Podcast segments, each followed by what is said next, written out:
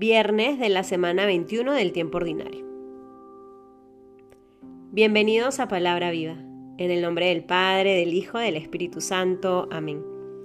Del Evangelio según San Mateo, capítulo 25, versículos del 1 al 13.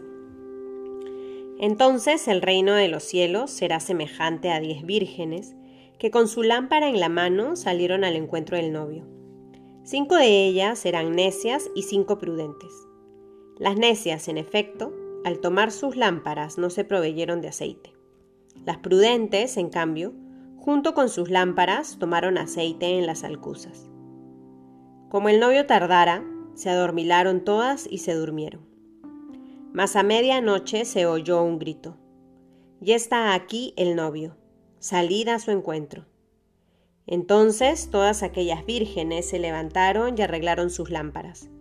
Y las necias dijeron a las prudentes, Dadnos de vuestro aceite, que nuestras lámparas se apagan. Pero las prudentes replicaron, No, no sea que no alcance para nosotras y para vosotras. Es mejor que vayáis donde los vendedores y os las compréis.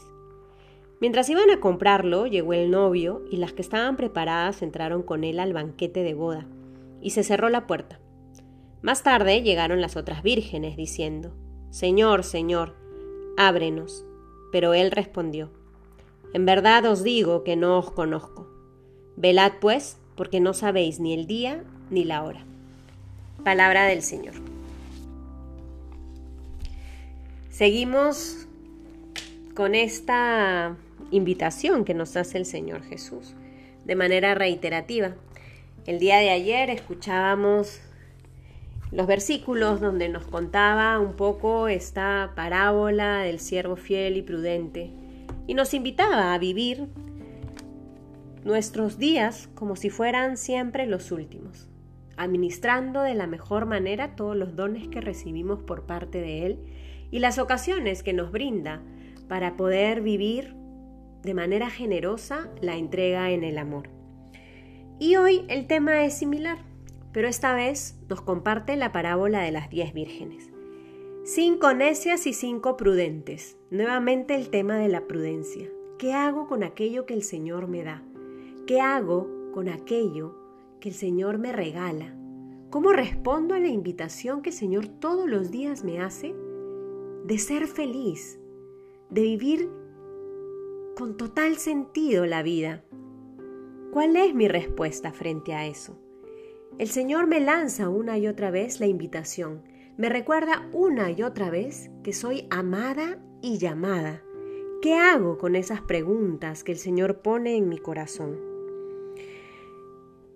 Que el Señor, que es el autor de la vida, el Señor de la historia, y quien pone todas esas inquietudes en nuestro corazón y despierta todos esos anhelos y deseos en nuestro corazón, pues sea Él quien nos dé la gracia para responder con generosidad a todo aquello a lo que nos invita.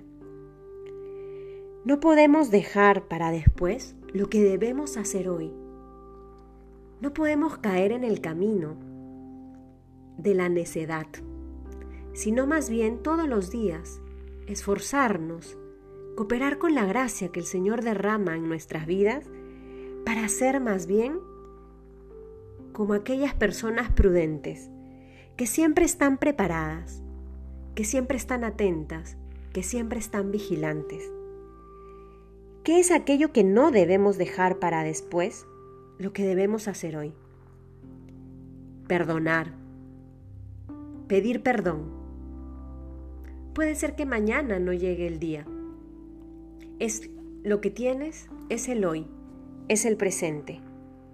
Si descubres que el Señor te está pidiendo algo concreto en tu camino de vida cristiana, en tu camino vocacional, pues respóndele al Señor. No patees aquello que tienes que empezar a vivir desde ya. Si el Señor te está poniendo en el corazón un deseo de crecer más en tu desarrollo humano, psicológico, pues coge las riendas de ese tema Busca cosas concretas que te ayuden a empezar a vivir aquello que descubres que el Señor hoy te está pidiendo en tu crecimiento humano. Si desde hace un tiempo vas descubriendo que el Señor te viene pidiendo un cambio en tu vida profesional, laboral, pues no te hagas el sordo, no te hagas la sorda. Escucha por dónde quiere que vayas. No dejes para después lo que tienes y debes hacer hoy. No esperar el mañana porque puede ser muy tarde. Que el Señor nos dé la gracia para vivir con prudencia nuestra vida y que no nos arrepintamos de aquello que no hicimos en su momento. En el nombre del Padre, del Hijo, del Espíritu Santo. Amén.